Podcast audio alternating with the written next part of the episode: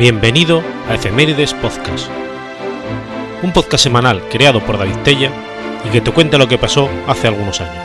Episodio 348, semana del 15 al 21 de agosto.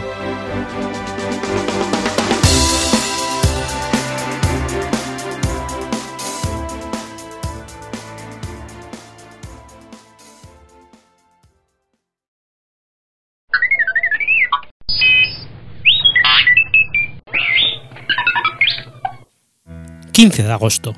Se celebra la Asunción de María. La Asunción de María o Asunción de la Virgen es la creencia, de acuerdo con la tradición y doctrina de la Iglesia Católica e Iglesia Ortodoxa, la Iglesia Ortodoxa Oriental y algunas denominaciones protestantes como los anglicanos, que la Virgen María, Madre de Jesús, cumplido el curso de su vida terrestre, fue llevada en cuerpo y alma al cielo. La primera referencia oficial a la Asunción se halla en la liturgia oriental. En el siglo IV se celebraba la fiesta del recuerdo de María que conmemoraba la entrada al cielo de la Virgen María y donde se hacía referencia a su Asunción.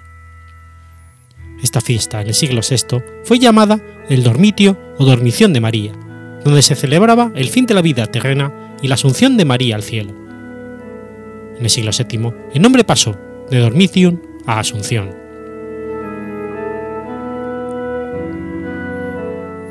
Los relatos apócrifos sobre la Asunción de María aparecen aproximadamente desde el siglo IV y V. Entre estos están el Liber Requiem Mariae y el Six Books Dormition Apocryphum. Otros apócrifos posteriores notables basados en estos incluyen el De Obitum Seduminae, que lleva el nombre de San Juan. También se encuentra en el libro de Transitum Virgins, falsamente imputado a San Melito de Sardes, así como en una carta espuria atribuida a San Dionisio de Areopágita.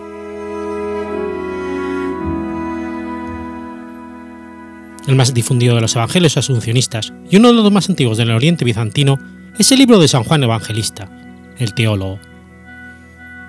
Este y otros escritos apócrifos tuvieron gran influencia en las diversas homilías y escritos de los oradores orientales, como por ejemplo Juan de Tesalónica, Juan de Damasco, San Andrés de Creta, San Germán de Constantinopla, entre otros.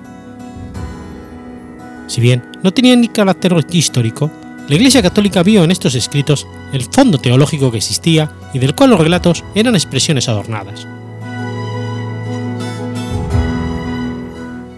Debido a factores políticos y lingüísticos, ya que las relaciones con Oriente eran tensas y el griego no se denominaba todavía, la doctrina de la Asunción de María no fue desarrollada sino hasta el siglo XII, donde aparece el tratado Ad Interrogata, atribuido a San Agustín, el cual aceptaba la asunción corporal de María.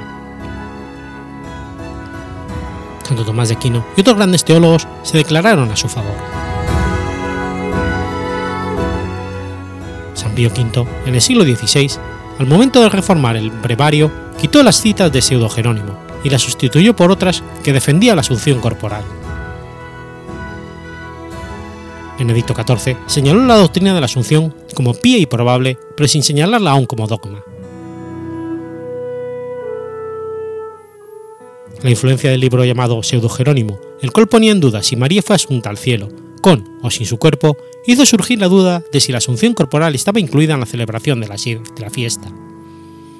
A esto se sumó otro libro que gozó de fama entre los conventos y cabildos, llamado El Martirilogio, del monje Usuardo, el cual alaba la reserva de la iglesia de aquella época, que prefería no saber el lugar donde, por mandato divino, se oculta este, este dignísimo templo del Espíritu Santo y nuestro Señor Dios. En 1849 llegaron las primeras peticiones a la Santa Sede de parte de los obispos para que la Asunción se declarara como doctrina de fe. Estas peticiones aumentaron conforme pasaron los años, cuando el Papa Pío XII consultó al episcopado en 1946 por medio de la carta Die Pare Virginis Mariae, la afirmación de que fuera declarada dogma fue casi unánime. El 1 de noviembre de 1950 se publicó la Constitución Apostólica Unificitatis Deus, en la cual el Papa, basado en la tradición de la Iglesia Católica, tomaba en cuenta los testimonios de la liturgia, la creencia de los fieles guiados por sus pastores, los testigos de los padres y doctores de la Iglesia y con el consenso de los obispos del mundo, declaraba dogma de fe la Asunción de la Virgen María.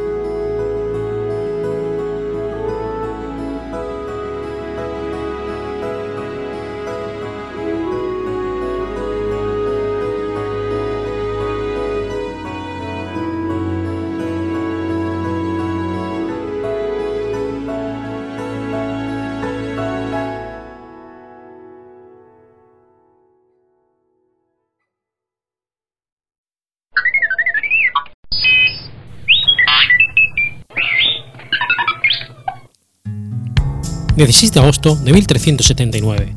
Muere Roque de Montpellier. San Roque fue un peregrino citano canonizado en 1584. Es venerado como santo en la Iglesia Católica, que celebra su festividad el 16 de agosto. Es uno de los tres patrones del peregrino. El nombre de Roque significa fuerte como roca. No existe acuerdo entre los historiadores sobre el año de nacimiento de San Roque. Según la tradición, nació en Montpellier hacia el año 1295.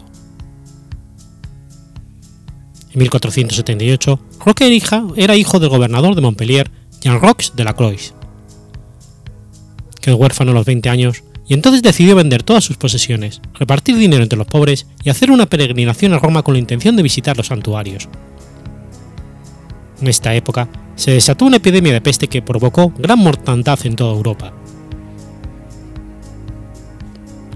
Roque recorrió Italia y se dedicó a curar y atender a todos los enfermos de la peste. Cuidó enfermos en Aguapendente, Cesena, Roma, Rimini y Novara. La tradición popular decía que curaba a muchos enfermos con solo hacer sobre ellos la señal de la cruz. A los que morían, él mismo les hacía la sepultura, pues nadie más se atrevía a acercarse a los cadáveres por miedo a contagiarse de la peste.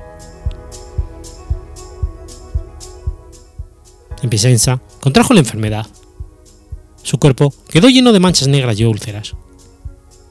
Como no quería ser una carga para nadie, se arrastró hasta las afueras de la ciudad para morir solo y se refugió en un bosque. Allí nació un aljibe de agua que le calmaba la sed. Poco después, un perro llegó con, un pan y se lo dio a Roque para alimentarlo. Esto ocurrió por varios días, pues el perro sacaba el pan de la cocina de su amo hasta que un día el amo decidió seguir a su perro y descubrió lo que ocurría. Entonces, el amo del perro se encargó de cuidar a Roque y curarle las llagas. Cuando se recuperó, regresó a la ciudad donde siguió curando no solo a personas, sino también a animales. Al parecer, falleció tras un largo periodo en prisión, pues en una guerra que hubo en Montpellier lo confundieron con un espía y lo tomaron prisionero. Además, tampoco quiso revelar quién era. Tradicionalmente, se consideraba que falleció en Italia, pero actualmente se estima que murió en Montpellier encerrado por su tío. Aparece representado en las artes plásticas vestido de peregrino con bordón, sombrero y capa, con una llaga en la pierna, siendo lo más habitual a la izquierda, y acompañado de un perro, que suele llevar un pan en la boca. Su devoción se extendió muy rápidamente a partir del siglo XV. Desde Venecia se extendió el culto hacia el mundo germánico y los Países Bajos. En 1477, con ocasión de una epidemia de peste, se fundó en Venecia una cofradía que bajo su nombre se dedicó al hospedaje de enfermos de la peste y que fue conocida como Cofraterna o Escole di San Rocco. Dicha agrupación fomentó la devoción del santo construyendo capillas y más centros de acogida por toda Italia. Una de las iglesias más conocidas que están dedicadas a este santo es en París, muy cerca del Museo del Louvre. La hizo edificar Luis XIV en 1653. Su nomástica es el 16 de agosto santo protector entre la peste y toda clase de epidemias, su intervención era solicitada por los habitantes de muchos pueblos, y ante la desaparición de las mismas reconocía la intervención del santo, por lo que se le nombra santo patrón de la localidad. Es además protector de peregrinos, enfermos, cirujanos o cánidos.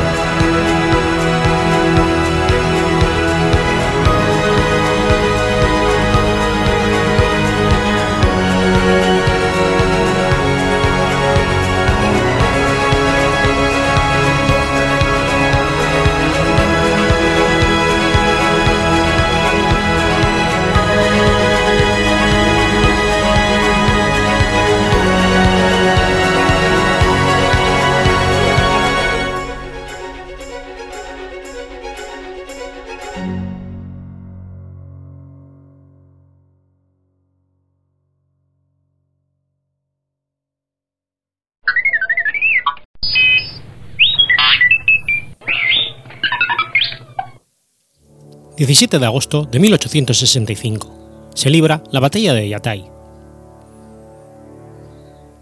La batalla de Yatay se libró entre las tropas de la Triple Alianza, Argentina, Brasil y Uruguay, y las de Paraguay en las cercanías del Paso de los Libres, actual departamento del Paso de los Libres, provincia de Corrientes, Argentina.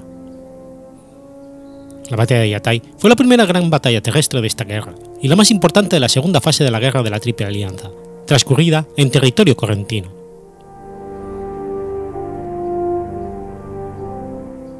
Tras la declaración de guerra a la Argentina por parte del presidente paraguayo Francisco Solano López, este envió sobre territorio argentino dos columnas de ataque. Una de ellas, comandada por Wenceslao Robles, ocupó la ciudad de Corrientes el 14 de abril de 1865 la segunda, formada por unos 12.000 hombres y comandada por el teniente coronel Antonio de la Cruz Estigarribia, se dirigió hacia el este de esa provincia para atacar territorio brasileño sobre el río Uruguay.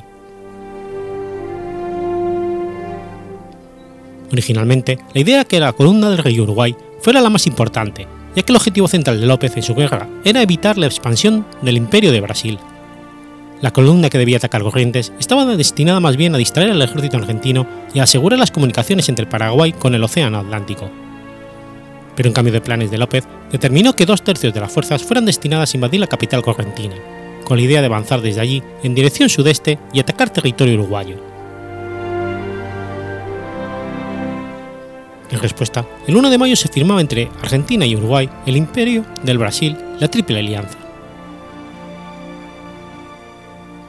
Tras la exitosa captura de Corrientes, el general argentino Wenceslao Paunero se lanzó a un audaz ataque. El 25 de mayo, recuperó la ciudad. Pero ante la enorme superioridad numérica del enemigo, la evocó dos días más tarde y se dirigió hacia el sudoeste de la provincia. Solo después de haber fracasado en Corrientes, Paunero se enteró del avance paraguayo sobre el río Uruguay presidente argentino Bartolomé Mitre encargó al general Urquiza, gobernador de la provincia de Entre Ríos, enfrentar la columna de Uruguay. Este llamó en su ayuda a Paunero, que se retiró a esquina, esperando órdenes. A esas fuerzas se sumó un batallón de voluntarios correntinos, dirigidos por el coronel Desiderio Sosa, que había participado en la reconquista de Corrientes. En este batallón figuran muchos futuros protagonistas de la historia de la provincia de Corrientes, como Santiago Baiviene y Plácido Martínez.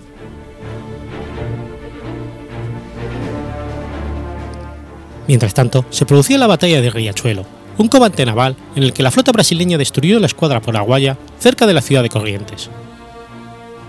Esa derrota impidió a la columna paraguaya del río Paraná prestar ayuda alguna en el río Uruguay.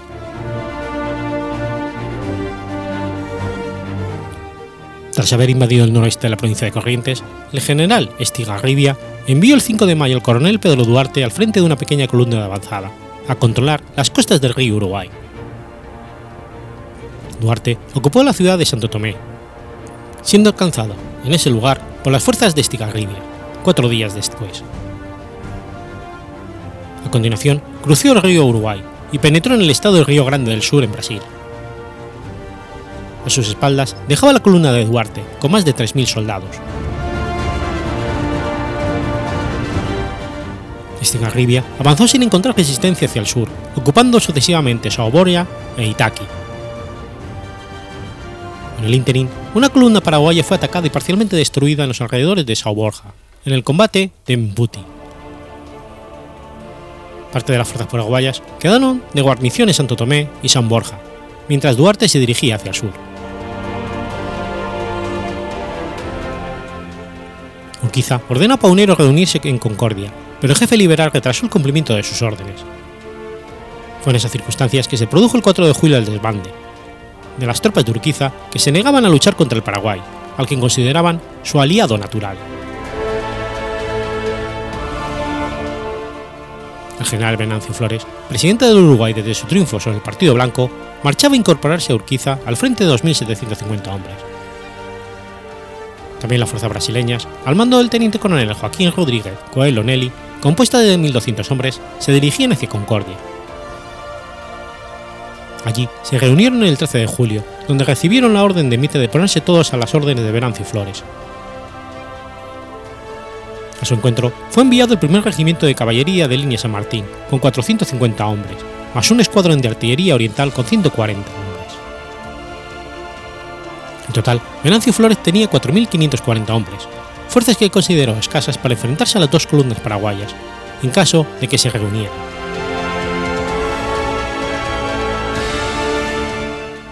Flores, Duarte y Estigarribia marcharon con lentitud a su mutuo encuentro, mientras los 3.600 hombres de Paunero iniciaban una marcha acelerada a través de esteros y ríos, cruzando aceleradamente al sur, de la provincia de Entre Ríos, para unirse a Venancio Flores.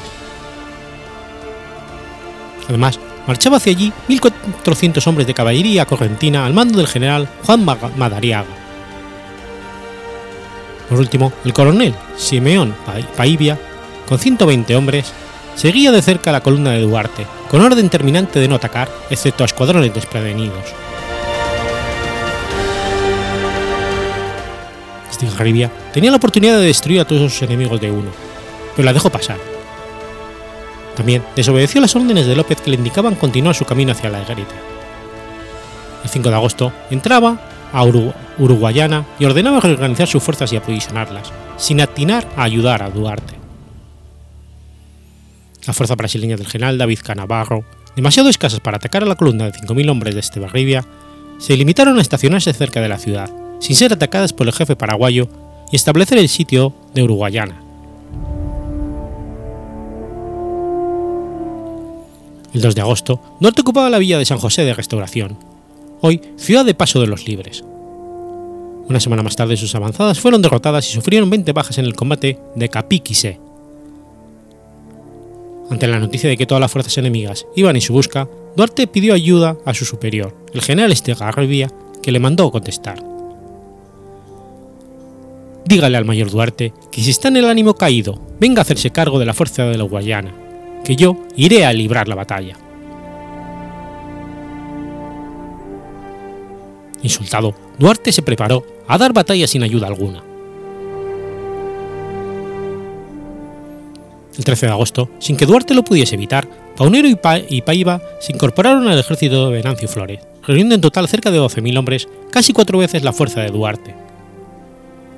Este abandonó Paso de los Libres y tomó posiciones en las barrancas del arroyo Yatay, muy cerca de la villa. Hubo un breve encuentro de las avanzadas en la tarde del 16 de agosto y al anochecer los dos ejércitos quedaron enfrentados, a media legua uno de otro.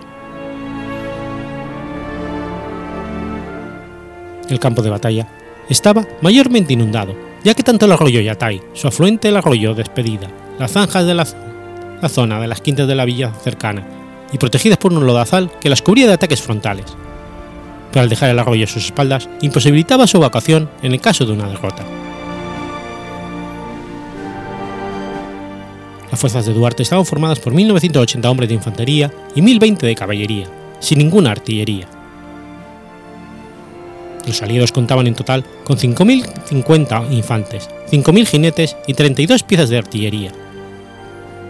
Entre los jefes del ejército aliado se contaban jefes experimentados como los propios Venancio Flores y Paunero, los jefes orientales León de Palleja, Ignacio Rivas, Enrique Castro y Gregorio Suárez, y los argentinos Juan Bautista Charlot, José Miguel Arredondo, José Iribone, Ignacio Segovia, Joaquín Viejo Bueno, Leopoldo Nelson, Desiderio Sosa, Simeón Paiva y Madagriaga. La batalla comenzó a las 10 de la mañana con un apresurado ataque de la División de Infantería de León de Palleja, que manifestó que no era de hombres disparar con artillería a un enemigo desarmado, y ordenó a sus soldados avanzar. Duarte aprovechó el error y contraatacó con casi toda la caballería, causándole cientos de bajas y obligándole a retroceder. Por otro lado, la artillería, arma que podía haber decidido la batalla por sí sola, suspendiéndolos posteriormente para no sacar a la división de Lón de Pateja, que se había ubicado justo en la línea de tiro. Frente a esta situación, la división de caballería de Segovia atacó a la caballería paraguaya, apoyada por los orientales de Castro y Suárez, por más de dos horas, la batalla fue exclusivamente de caballería, a lanza. Duarte ordenó una maniobra de repliegue que finalmente permitió a la infantería aliada entrar en acción, y aunque la superioridad numérica era abrumadora, los paraguayos resistieron con una tenacidad que llenó de asombro a sus enemigos. Cuando la batalla estaba prácticamente perdida, Duarte intentó una desesperada carga de caballería con el resultado de que su caballo fue muerto. El propio Paunero intimó la rendición a Duarte, a lo que éste finalmente accedió. No obstante, Paunero debió insistir ante el general Venancio Flores para que éste no hiciera fusilar a Duarte, ya que éste había hecho ejecutar un emisario enviado por el general en jefe a sobornar a Duarte.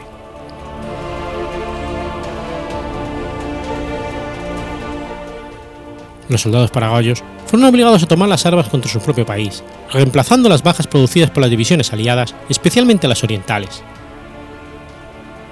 Más tarde, muchos de estos soldados paraguayos fueron fusilados, acusados de deserción por haberse negado a matar a sus compatriotas.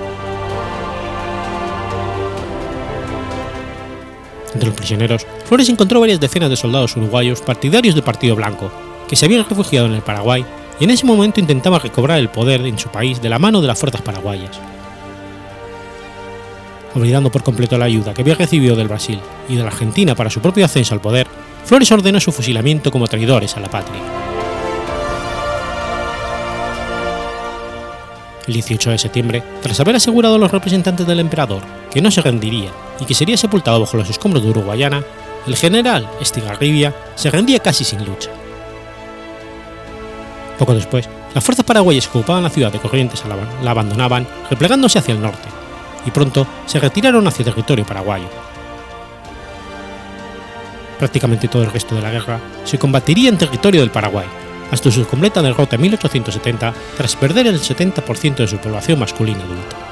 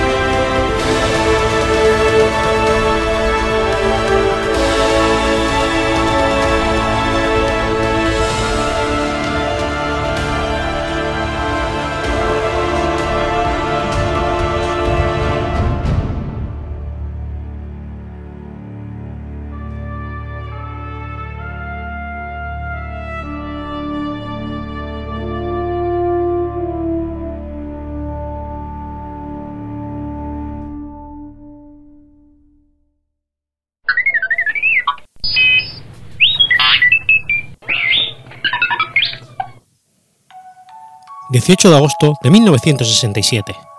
Nace Michael Bendis.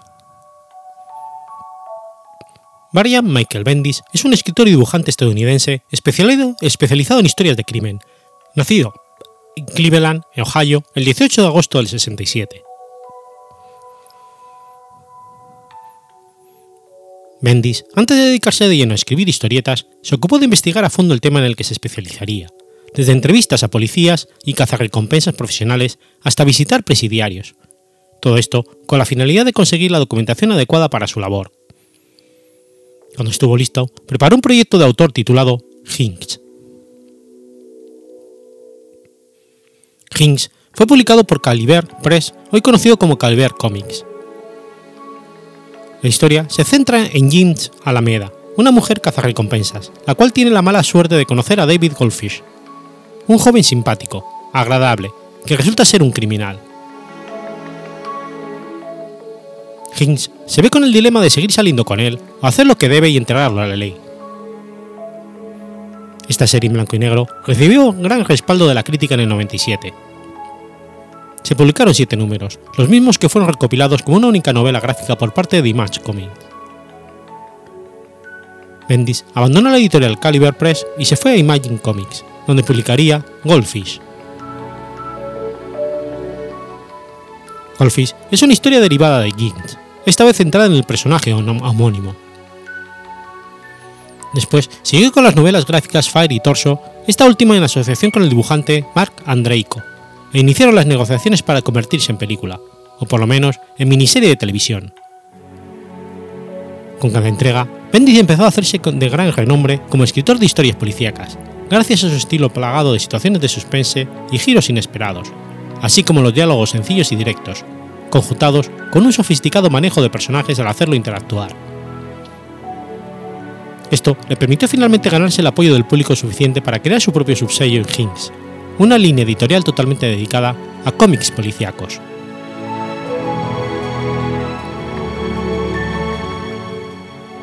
Su mayor éxito, Powers, realizado en asociación con el dibujante Mike Oming, se desarrolla en un mundo imaginario muy similar al de los cómics de DC o Marvel Comic.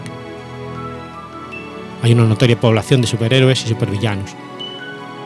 Sin embargo, esta serie está presentada desde el punto de vista policial, donde policías sin poderes tienen que hacer que se cumplan con la ley.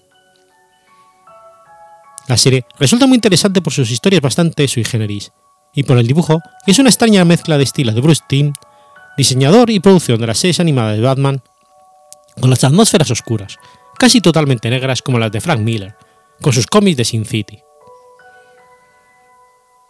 Gracias a esta notoriedad, Bendis fue la elección obvia cuando Todd Farlane decidió darles a Sam y Twitch su propia serie regular, además de los números de la serie Helmspam.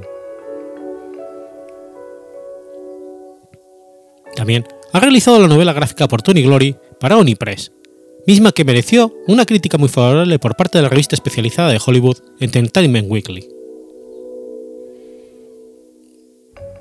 En la actualidad es el guionista más importante del universo Marvel y el más vendido, con diferencia. Ha lanzado a los Vengadores a los primeros puestos y mucho de lo publicado por Marvel gira en torno a sus guiones. Es el encargado de dar cohesión al bautizado por Alan Moore como el Universo 616 el universo Marvel normal, el de toda la vida, para que gire en torno a los Vengadores con acontecimientos como Vengadores desunidos, Dinastía M, Guerra Secreta, Invasión Secreta y Reinado Oscuro, guionizados por él con una interrelación entre series que no se veía en Marvel Comics desde hacía tiempo. Ha revitalizado personajes como Luke Cage, Power Man, Spider-Woman y Nick Fury. Ha creado otros importantes como Jessica Jones Joya la novia y posteriormente esposa de Luke Cage, y supergrupos ocultos como los Illuminati, además de convertirse en muchas de las series de la editorial en éxitos de venta como Los Nuevos Vengadores. Es el escritor de algunas series del universo Ultimate.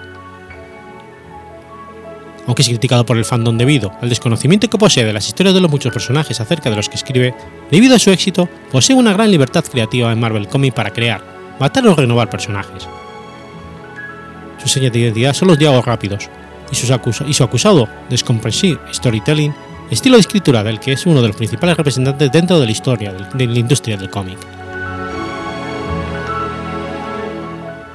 Sus últimos trabajos en Marvel antes de unirse a DC Comics fueron escribir Invencible Iron Man, Spider-Man, Defenders y Jessica Jones.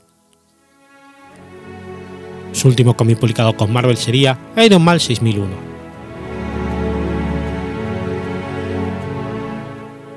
7 de noviembre de 2017, DC Comics anunció a través de Twitter que el guionista se unía a la editorial de forma exclusiva, dejando Marvel Comics. Bendis inició un contrato que contempla atraer su línea editorial James Wall a DC Comics, que incluye Powers, Scarlet, United States of Murder y, nuevas ediciones de James, Goldfish, Fire y Torso. Bendis inicia su trabajo con la editorial en Action Comics 1000 y será el escritor de Action Comic y Superman.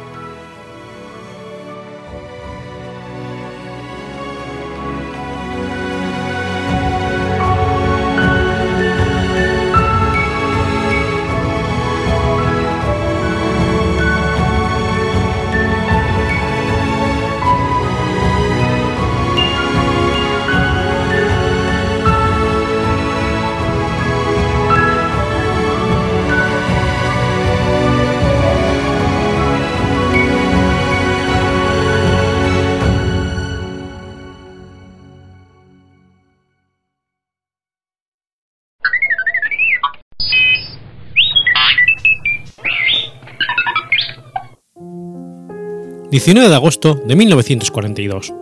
Sucede la Batalla de Dieppe.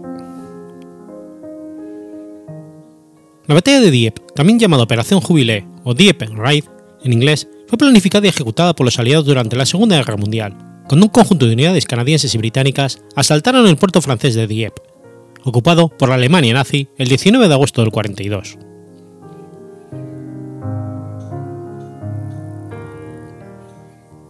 En 1942, el primer ministro británico Winston Churchill encontraba constantes peticiones soviéticas para que el Reino Unido abriera el segundo frente contra Alemania. El nuevo aliado del Reino Unido, los Estados Unidos, también se unió a este coro de voces, cuyo principal exponente era Stalin. Churchill se escandalizó cuando los oficiales estadounidenses sugirieron reabrir el frente occidental ese mismo año. No obstante, Churchill sugirió una serie de desembarcos menores en Noruega o Cherburgo. Alto mando británico rechazó de plano esta sugerencia, y después de examinar muchos puertos, se determinó que Dieppe era la población ideal, debido a su proximidad a los aeródromos de New Haven y Chunset. El 4 de abril, el jefe de operaciones del alto mando combinado, Luis Mountbatten, emitió la orden de planificar la operación. Poco después, se presentaron dos variantes de un plan de desembarco en Dieppe. La primera variante, que fue rechazada, incluía dos desembarcos a los alrededores de Dieppe, que se moverían en forma de pinza hacia el pueblo, rodeándolo. La segunda variante incluía un ataque frontal sobre la playa con desembarcos de apoyo en los alrededores del pueblo. Dos baterías pesadas de artillería deberían ser neutralizadas por tropas aerotransportadas arrojadas poco antes de iniciar el ataque. El 18 de abril se decidió implementar la segunda variante con el añadido de un bombardeo de la región. La operación fue llamada Router y se fijó para inicios de julio cuando las mareas fueran altas.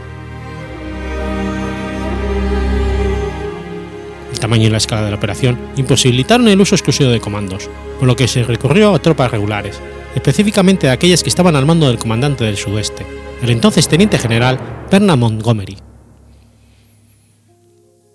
Se decidió utilizar tropas canadienses porque ya se encontraban en el lugar de salida y porque ese ejército de 200.000 hombres voluntarios llevaban tres años de entrenamiento y tareas de guarnición, sin ningún combate, y eso estaba afectando a la moral de los hombres.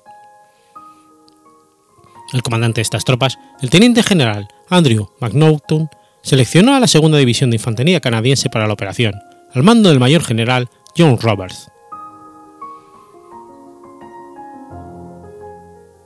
El 9 de mayo, las fuerzas involucradas ya estaban definidas y el plan había sido trazado casi su totalidad.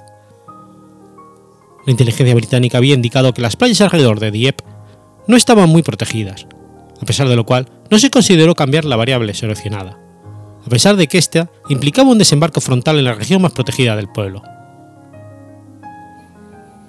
Se determinó entonces que la operación Router se llevaría a cabo entre los 4 y el 8 de julio. En la fecha seleccionada, con las tropas ya embarcadas, el mal tiempo repentino ocasionó retrasos a la operación. Peor aún, los alemanes descubrieron al convoy anclado en Solent, al norte de la isla de White, y lo bombardearon aunque el daño fue mínimo, el hecho de que el enemigo hubiera visto a la fuerza anfibia forzó la cancelación de la operación.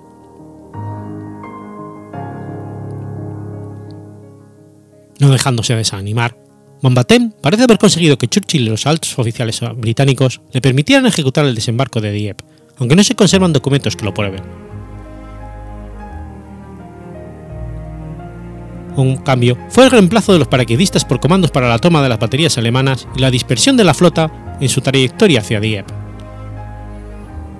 Tal vez el cambio más decisivo fue la eliminación del bombardeo previo al asalto. Los comandantes de la RAF tenían miedo de que este bombardero podría alertar a los defensores alemanes y que los escombros provocados por los bombarderos aliados dificultarían el avance de los tanques. Finalmente, se decidió realizar una serie de escaramuzas aéreas al noreste de Francia, cuyo objetivo sería traer a la Luftwaffe por lejos del Dieppe.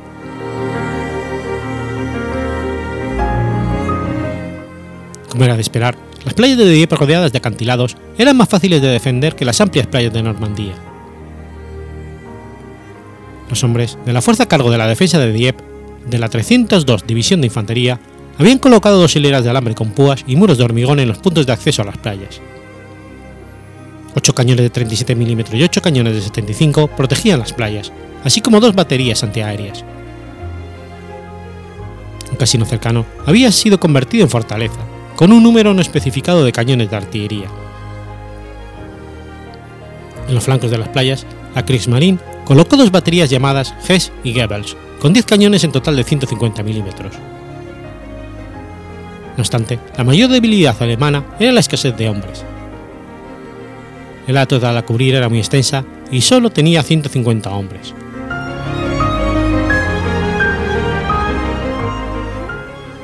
En la noche del 18 de agosto, las fuerzas de vanguardia que ejecutarían el ataque inicial fueron embarcadas en Southampton, Portsmouth y New Haven. Parte de los barcos utilizados pertenecían a Francia, pero eran utilizados por fuerzas británicas desde la caída de Francia en 1940. El regimiento escocés de Essex también formaría parte del ataque inicial.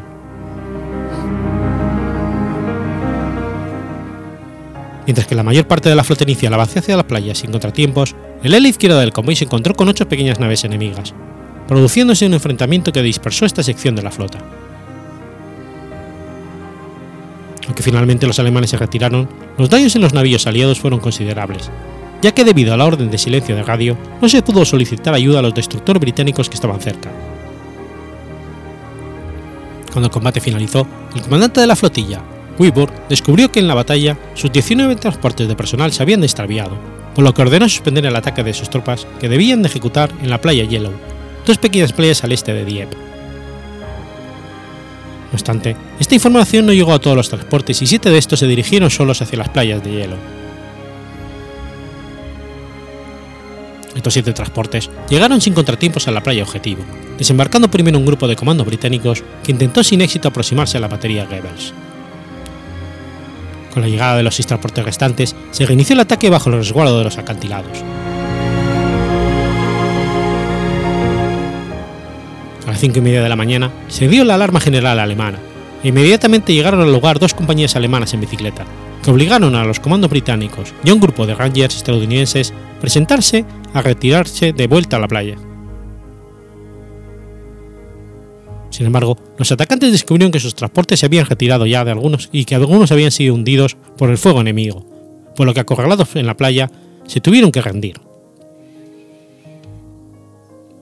Este primer desembarco costó 37 vidas y 81 prisioneros de guerra. En este ataque murió el teniente de los Rangers Edward Lustalov, que se convirtió en el primer soldado estadounidense en morir en Europa durante la Segunda Guerra Mundial.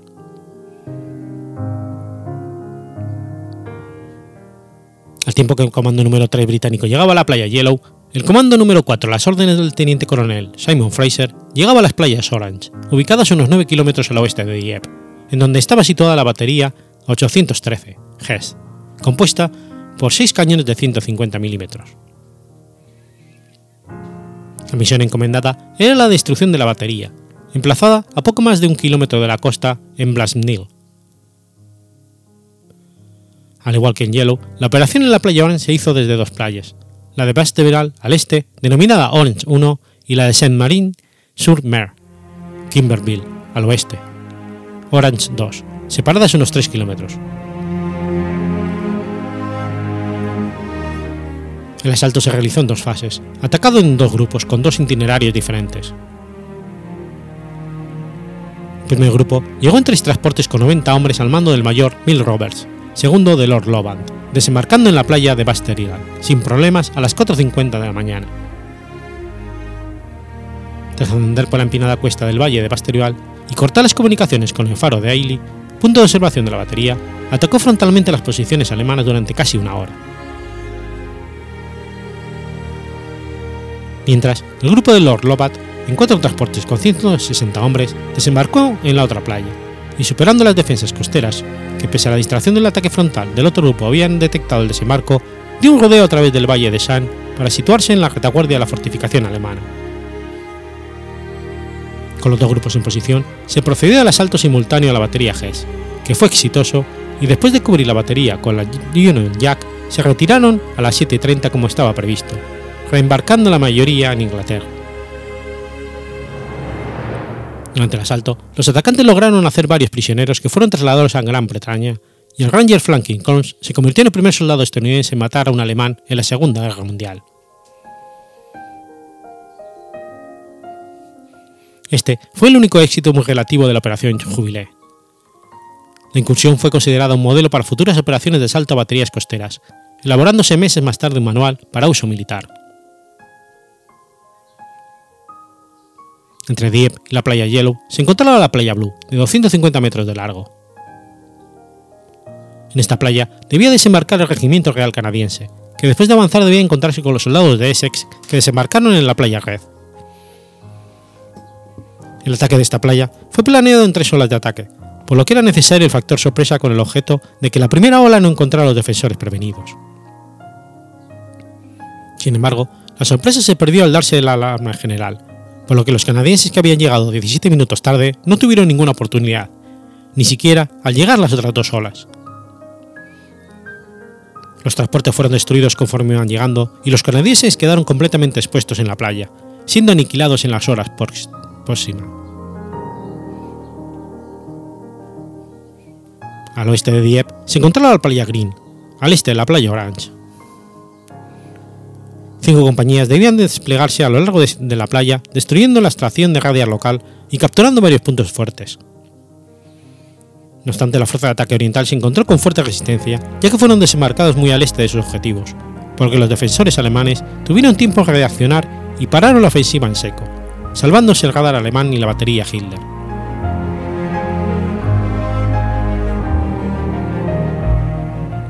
Preparando el terreno para los principales desembarcos, cuatro destructores estaban bombardeando la costa a medida que se acercaban las lanchas de desembarco. A las 5 y 15 se les unieron cinco escuadrones de la Hurricane de la RAF que bombardearon las defensas costeras y colocaron una cortina de humo para proteger las tropas de asalto. Entre las 3.30 y las 3.40, 30 minutos después de los desembarcos iniciales, comenzó el asalto frontal principal del SS Scottish y el Royal Hamilton Light Infantry. Su infantería debía ser apoyada por los tanques Churchill del 14 Regimiento de Tanques del Ejército que desembarcaban al mismo tiempo, pero los tanques llegaron tarde a la playa. Como resultado, los dos batallones de infantería tuvieron que atacar sin blindados. Fueron recibidos por fuego pesado de ametralladoras desde emplazamientos excavados en los acantilados. Incapaces de despejar los obstáculos y escalar el malecón, sufrieron grandes pérdidas. El capitán Dennis Whitaker de la Royal Hamilton Light Infantry describiría una escena de carnicería y confusión absolutas. Cuando los tanques finalmente llegaron, solo 29 fueron desembarcados. Dos de ellos se hundieron en aguas profundas y otros 12 quedaron empantanados en la suave playa de Guijarros. Solo 15 de los tanques lograron cruzar la playa y atravesaron el malecón, pero a continuación fueron detenidos por una serie de obstáculos de tanques que impidieron su entrada en la ciudad. Bloqueados, se vieron obligados a regresar a la playa desde donde proporcionaron fuego de apoyo a la infantería en retirada. Ninguno de los tanques logró regresar a Inglaterra. Todas las tripulaciones que desembarcaron murieron o fueron capturadas. Sin darse cuenta de la situación de las playas, debido a la cortina de humo colocado por los destructores de apoyo, el mayor general Roberts envió a la batalla dos unidades de reserva, los Fusiliers Mount Royal y los Royal Marines. A las 7, los fusileros bajo el mando del teniente coronel Dollard Menard, en 26 lanchas de desembarco, navegaron hacia su playa. Fueron atacados duramente por los alemanes, que les dispararon con ametralladoras pesadas, morteros y granadas. Fueron aniquilados. Solo unos pocos hombres lograron llegar al pueblo en el centro de Dieppe y quedaron atrapados debajo de los acantilados. Roberts ordenó a los Royal Marine que desembarcaran para apoyarlos. Al no estar preparados para apoyar a los fusileros, los Royal Marine tuvieron que transferirse de sus cañoneras y transportes de lanchas motoras a las lanchas de desembarco, muchas de las cuales estaban dañadas. Los Royal Marine que llegaron a la costa fueron muertos o hechos prisioneros. Al darse cuenta de la situación, el comandante de los marines, teniente coronel Phillips, se puso en pie en la popa de la nave de desembarco para hacerle señas al resto de sus hombres de que se volvieran. Cayó mal herido unos momentos después.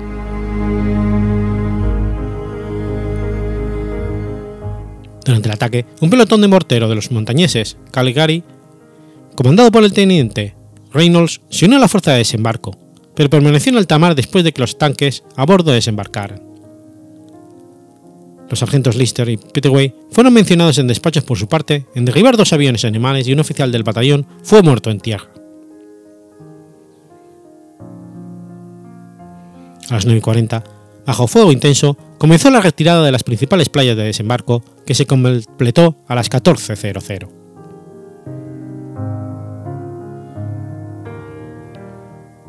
Las operaciones aéreas aliadas de apoyo a la Operación Jubilé resultaron en algunas de las batallas aéreas más feroces desde el 40. Los objetivos principales del RAF eran lanzar un paraguas protector sobre la fuerza anfibia y las cabezas de playa, y también obligar a las fuerzas de la Luftwaffe a una batalla de desgaste contra los aliados.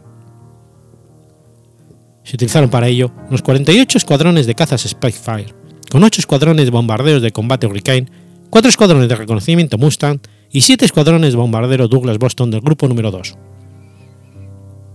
Oponiéndose a estas fuerzas, había unos 120 alemanes, aviones alemanes operativos. Aunque inicialmente fueron lentos para responder a la incursión, los aviadores alemanes hicieron sentir su presencia en el puerto a medida que avanzaba el día. Si bien los combatientes aliados tuvieron un éxito moderado en la protección de las fuerzas terrestres y marítimas contra bombardeos aéreos, se vieron obstaculizados para operar relativamente lejos de sus bases de origen. Los Spitfire en particular estaban al borde de sus límites operativos, y algunos solo podían pasar 5 minutos sobre el área de combate. La incursión en Dieppe vio el bautismo de fuego del nuevo Spitfire Mark IX al único caza británico equiparable al alemán FW-190. Seis escuadrones volaron el Max 9 en Dieppe.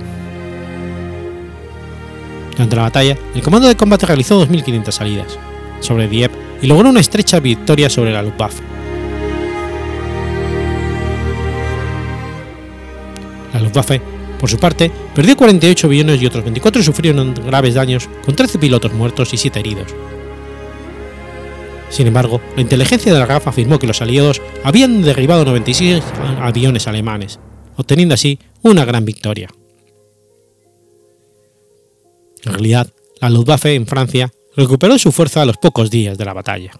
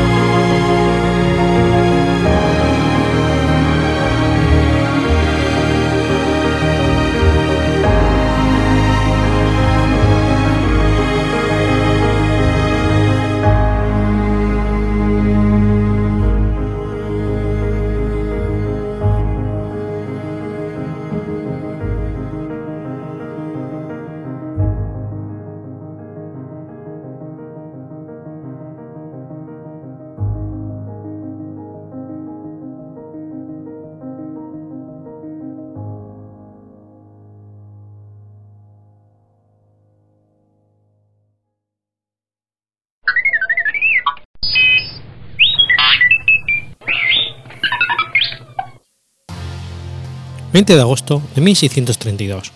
Nace Louis Bourdelain. Louis Bourdelain fue un jesuita francés, reconocido por ser un brillante predicador y además por la calidad de sus sermones que se recitan casi teatralmente. Su talento y reputación le valieron el título de Rey de los Predicadores, Predicador de los Reyes.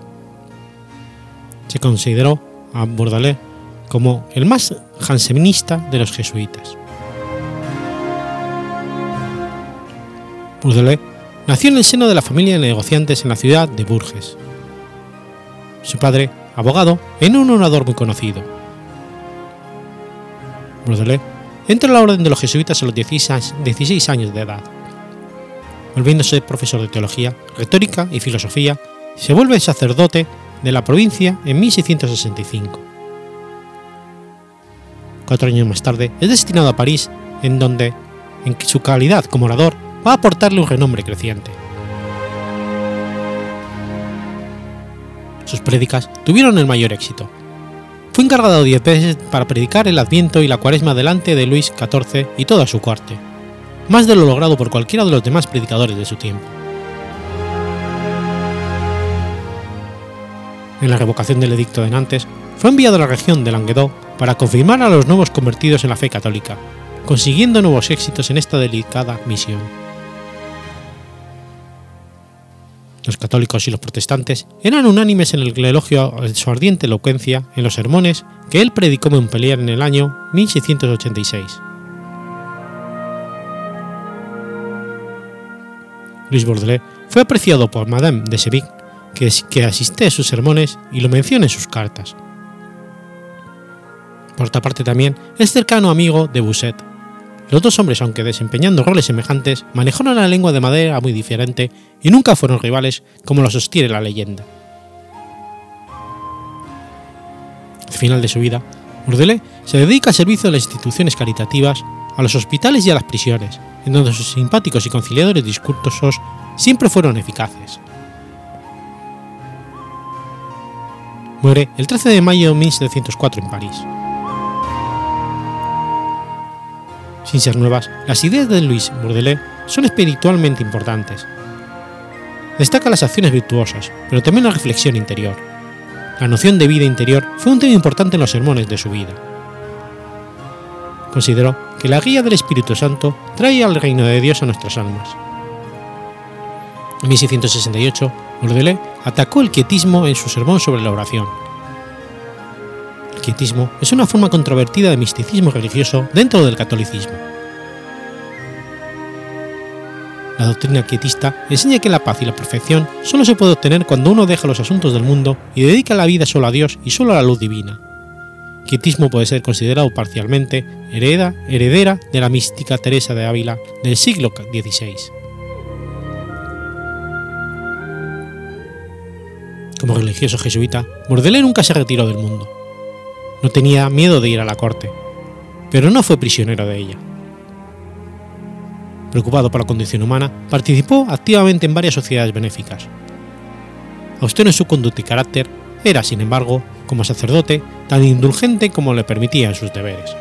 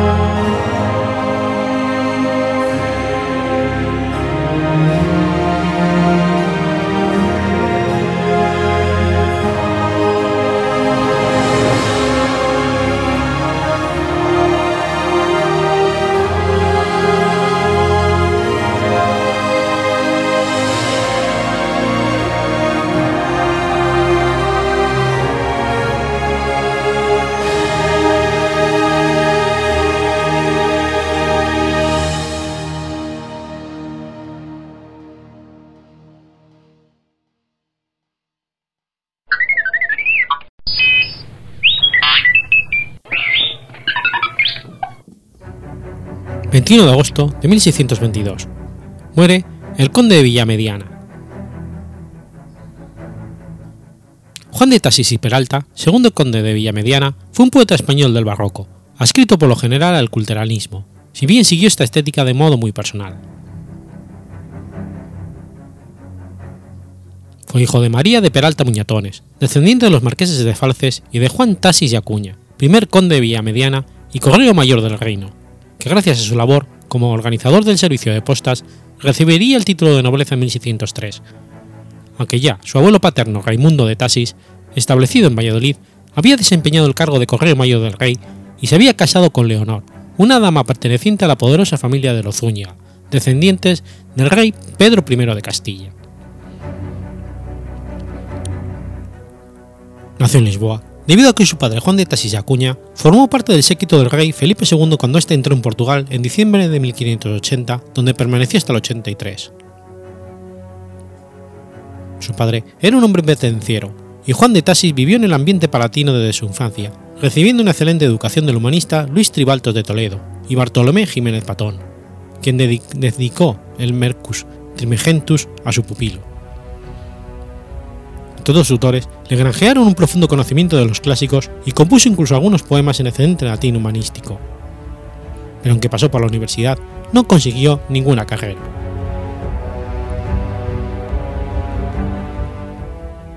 Nada sabemos de Juan de Tasis hasta que Felipe III fue al reino de Valencia en 1599 para celebrar su matrimonio con Margarita de Austria. Ya era conocido porque ese mismo año había aparecido impresos sus primeros dos sonetos, el que busca el amor y de ventura, y gloria y honor del Índico Occidente, en los preliminares de dos libros. Con motivo del viaje real, tuvo que sustituir en la comitiva a su padre y con apenas 18 años acompañó al monarca a Valencia, distinguiéndose tanto que el rey lo nombró gentilhombre de su casa y boca el 9 de octubre de aquel año, poco antes de volver a Madrid. El 31 de diciembre de 1599 se le otorgó además escritura de emancipación por parte de sus padres y abuela, y antes de su vuelta a Valladolid todavía se le concedió un nuevo poder general fechado en Madrid el 14 de enero de 1601. En Palacio conoció a Magdalena de Guzmán y Mendoza, hija de Lope de Guzmán y Guzmán de Aragón y Leonor de Luján, mujer de gran influencia en la corte como viuda de Martín Cortés y Zúñiga, segundo marqués del Valle de Osac, de quien fue su segunda esposa y futura haya del hijo que iba a tener la reina. Pese a la diferencia de edad, mantuvieron una relación sentimental muy agitada que terminó mal. Trasladada a la corte de Valladolid, donde permaneció cinco años, contrajo matrimonio en 1602 con Ana de Mendoza y de la Cerda, hija de García Hurtado de Mendoza, cuarto marqués de Cañete, descendiente del famoso marqués de Santillana y su segunda esposa, Ana Florencia de la Cerda. Nacieron varios hijos de este matrimonio, todos malogrados. No era esta su primera elección, pues antes de, de este matrimonio había intentado desposarse con otras damas de la corte que lo rechazaron.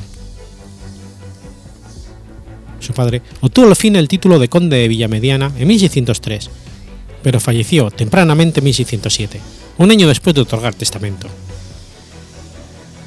Su heredero Juan asumió el título y el cargo de correo mayor del reino, que estrenó cuando ya la corte se había trasladado a Madrid en 1606, haciéndose notar por su talante agresivo, temerario y mujeriego, y adquiriendo pronto reputación de libertino amante del lujo y las piedras preciosas, los naipes y de los caballos. Vestía además como un dandí, con una vida desordenada de jugador entregado a todos los vicios, incluso la sodomía, como se terminó descubriendo, y se creó fama de adversario temible no solo sobre el tapete por su gran inteligencia, sino su deslenguado talento satírico, ejercido con particular denuendo contra la alta nobleza. Todos estos excesos le valieron tres destierros del piadoso Felipe III. Aparte de por haber arruinado a varios caballeros importantes, también por sus ya citadas fortísimas sátiras, en las que lazaería sin piedad alguna de las miserias de casi todos los grandes de España, ya que como, perteneciente al mismo estamento que ellos, conocía bien sus defectos y flaquezas, sabía dónde atacarlos y cómo hacerles daño. El primero de sus destierros, de fecha bastante insegura, le llevó a Francia y Flandes. El segundo lo condujo a Italia donde estuvo entre 1611 y 1615 con el conde de Lemos, nombrado virrey de Nápoles. En este periodo italiano conoce al poeta, minierista, Gambiatista Marino, y en la Academia Literaria de los Ociosos de Nápoles al también amigo del anterior, Giovanni Battista Manso. Y asimismo los grandes poemas de la segunda época de Luis de Góngara, al tiempo que se ocupa del pleito sobre el Correo Mayor de Nápoles. De esta época son los sonetos Marino, si es nombre el que tiene, y el dedicado al sepulcro del apóstol San Pedro, este agora primero dedicado. Vuelto a España en 1615, todos los acreedores de su disparado, y lujoso modo de vida cayeron de consumo sobre él, y atravesó por grandes penurias económicas que lo obligaron, el mismo día del fallecimiento de su abuela, a vender el oficio de correo mayor de la ciudad de Valencia. El 31 de mayo de 1615 establece un concierto con sus acreedores y en el 16 vende también los oficios de correo de Murcia, Cartagena, Béjar, Medina de Río Seco, San Sebastián, Irún y Nápoles. Aún venderá también en 1617 el oficio de correo mayor de Medina, Río Seco y de Cuenca en julio, agosto el de Guadalajara, Sigüenza y su obispado, Logroño, Navarra y Soria, y en septiembre el de los reinos de Galicia y provincia del Bierzo. En abril de 1618 hará lo mismo con el de Aragón. En lo literario, los años 1616 y 17 son los de las fábulas mitológicas narrativas, y los últimos los de las sátiras políticas contra los ministros de Felipe III que le valieron un tercer destierro. Había atacado en varias sátiras la corrupción alcanzada bajo el valimiento del duque de Lerma y Rodrigo Calderón durante el reinado de Felipe III, y estos lograron del rey que le desterrara otra vez de la corte, aunque esta vez a Andalucía. En este periodo de destierro ocurrió el apresamiento y ejecución en la horca de Rodrigo Calderón, mano derecha, del duque de Lerma. Asimismo, se celebraron el 15 de mayo de 1620 las fiestas en honor a San Isidro, tras haber sido beatificado, en cuyas justas poéticas participó el conde y obtuvo el primer premio, a pesar de guiarse desterrado. También de esta época son los sonetos dedicados al duque de Alba por el fallecimiento de su esposa en 1619.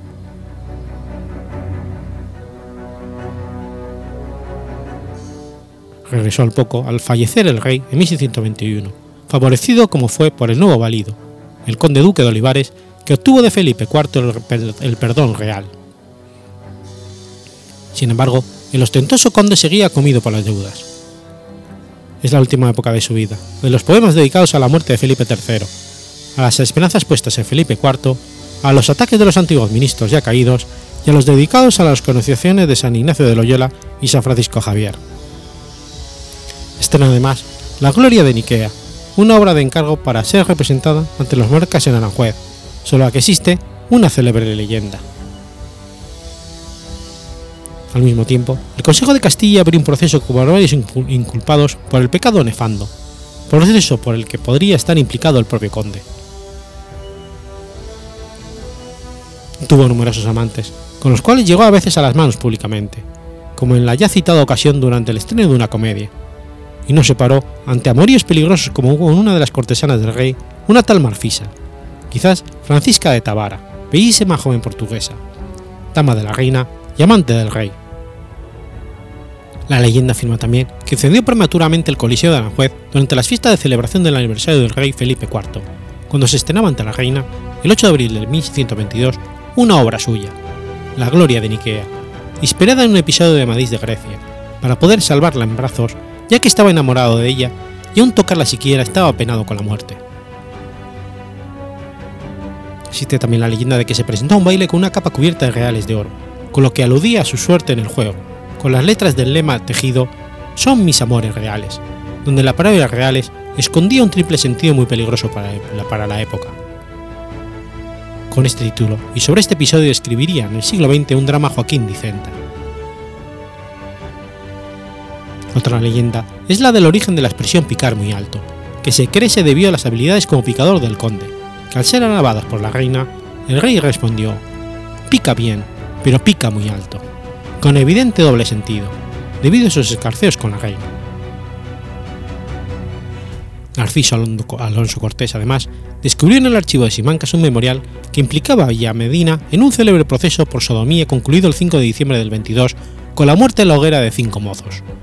Justicia que, según las noticias de Madrid, hizo mucho ruido en la corte, atribuyendo a esta causa la muerte del conde, que otros explican por sus sátiras, por el despilfarro de la fortuna familiar o por lances amorosos y adulterios en los que hubiera podido verse involucrado el mismo monarca.